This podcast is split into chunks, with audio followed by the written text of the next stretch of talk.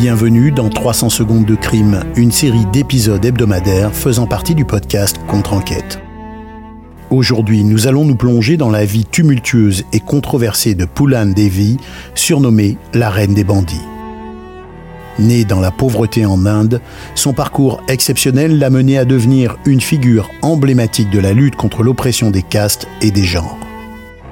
De victime à hors-la-loi puis à parlementaire, sa vie est marquée par la violence, la rébellion et une quête perpétuelle de justice.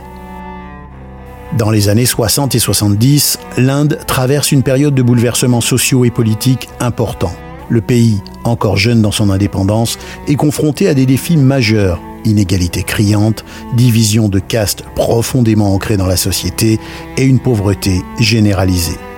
C'est dans ce contexte complexe et souvent brutal que s'inscrit l'histoire de Poulan Devi.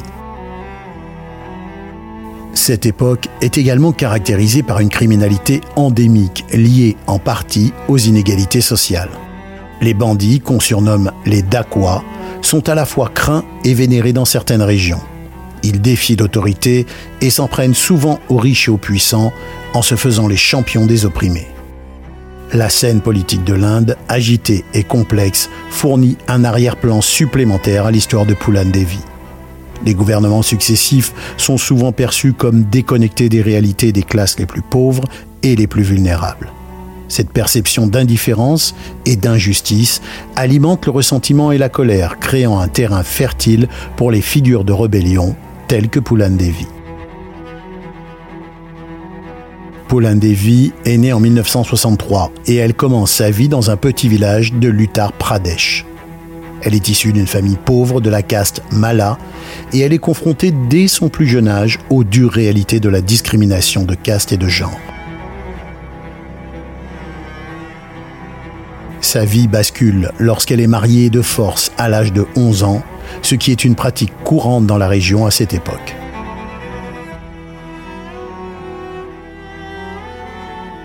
Le mariage s'avère abusif et violent et Poulane parvient à fuir ce destin misérable, mais elle ne peut retrouver sa famille qui, s'estimant déshonorée, l'a reniée.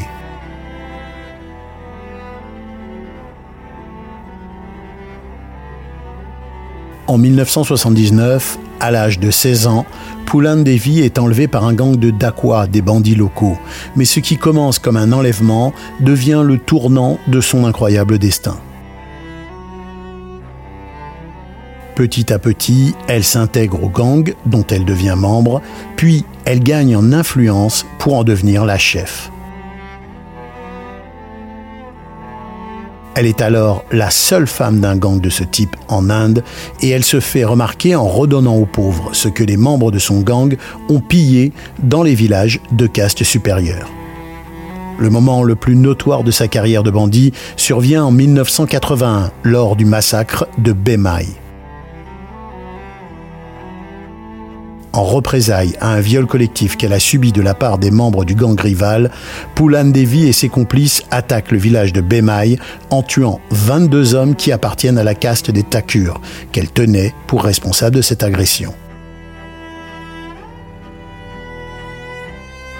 Cet acte de vengeance brutale la propulse immédiatement au rang de figure de légende, crainte et respectée.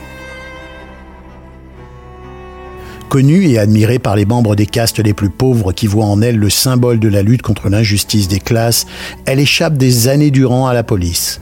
En 1983, après deux ans de cavale, Poulan Devi négocie sa reddition.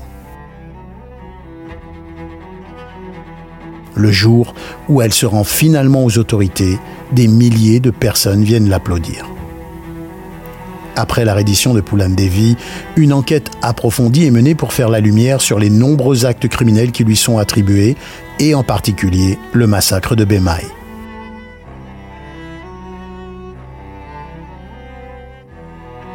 Les autorités indiennes ont beaucoup de mal à démêler la vérité dans un tissu d'histoire entrecroisé où la réalité est souvent déformée par le parti pris de ceux qui sont appelés à témoigner.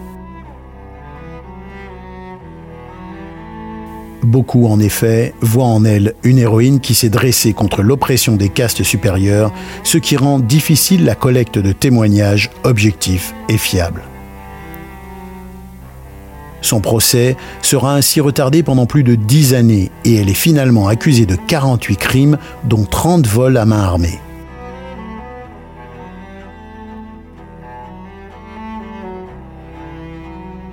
L'incarcération et l'approche du procès attirent évidemment encore plus l'attention des médias qui focalisent sur la personnalité et le rôle de Poulan Devi dans la lutte des femmes et des basses castes en Inde. En 1994, après 11 années passées en prison sans procès, Poulan Devi est libéré suite à un accord entre le gouvernement et son groupe de soutien. Cette même année, un film sur sa vie, intitulé La Reine des bandits, est interdit en salle car il est considéré par les autorités comme violent et subversif. Sa libération est d'ailleurs conditionnée par la promesse qu'elle abandonne la vie de bandit. Elle entre en politique et elle est élue au Parlement indien en 1996, devenant une voix nouvelle pour les marginalisés et les opprimés. Sa carrière politique sera à l'origine de nombreuses dissensions, car la décision de la libérer a été vue par certains comme une tentative des autorités d'acheter la paix sociale. Et d'un autre côté, son passage du milieu criminel à celui de figure politique a été perçu par beaucoup comme un exemple de la capacité de l'Inde à intégrer même ses citoyens les plus marginaux. Cependant, malgré son retrait du monde criminel, Poulan Devi n'échappera pas à la violence et elle est assassinée en 2001 à New Delhi dans un acte qui semble être une vengeance pour le massacre de Bemai.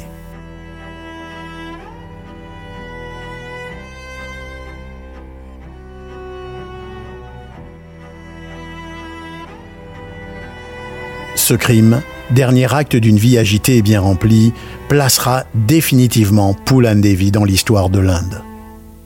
Ce récit est maintenant terminé. L'histoire de Poulan Devi, de son enfance dans l'oppression à sa transformation en figure controversée de l'histoire indienne, soulève des questions complexes sur la justice et la rédemption. Sa vie, marquée par la violence, la rébellion, et la politique reflètent les profondes inégalités et les luttes internes de l'Inde post-indépendance. Poulan Devi reste une figure emblématique, représentant à la fois la brutalité et la résilience. Pour certains, elle est une héroïne, symbole de la lutte contre l'oppression. Pour d'autres, elle est une criminelle dont les actes de violence ne peuvent être justifiés par ses expériences personnelles. La complexité de son histoire met en lumière la difficulté de juger une vie dans son intégralité, en particulier dans un contexte de pauvreté extrême, de discrimination et d'injustice sociale profonde. Elle rappelle que les actes d'une personne sont souvent le reflet d'un contexte sociétal plus large et que la recherche de la justice doit prendre en compte non seulement les actions individuelles, mais aussi les circonstances qui les ont façonnées. Pauline Devi reste une figure qui défie les catégorisations simples, une femme dont le parcours extraordinaire continue d'inspirer, de déranger et de provoquer le débat. C'était 300 secondes de crime. Je vous dis à bientôt et n'oubliez pas de vous abonner au podcast Contre-enquête sur Apple Podcast ou Spotify. Rejoignez le groupe Facebook La Zone de Contre-enquête et retrouvons-nous jeudi prochain pour de nouveaux épisodes du podcast Contre-enquête.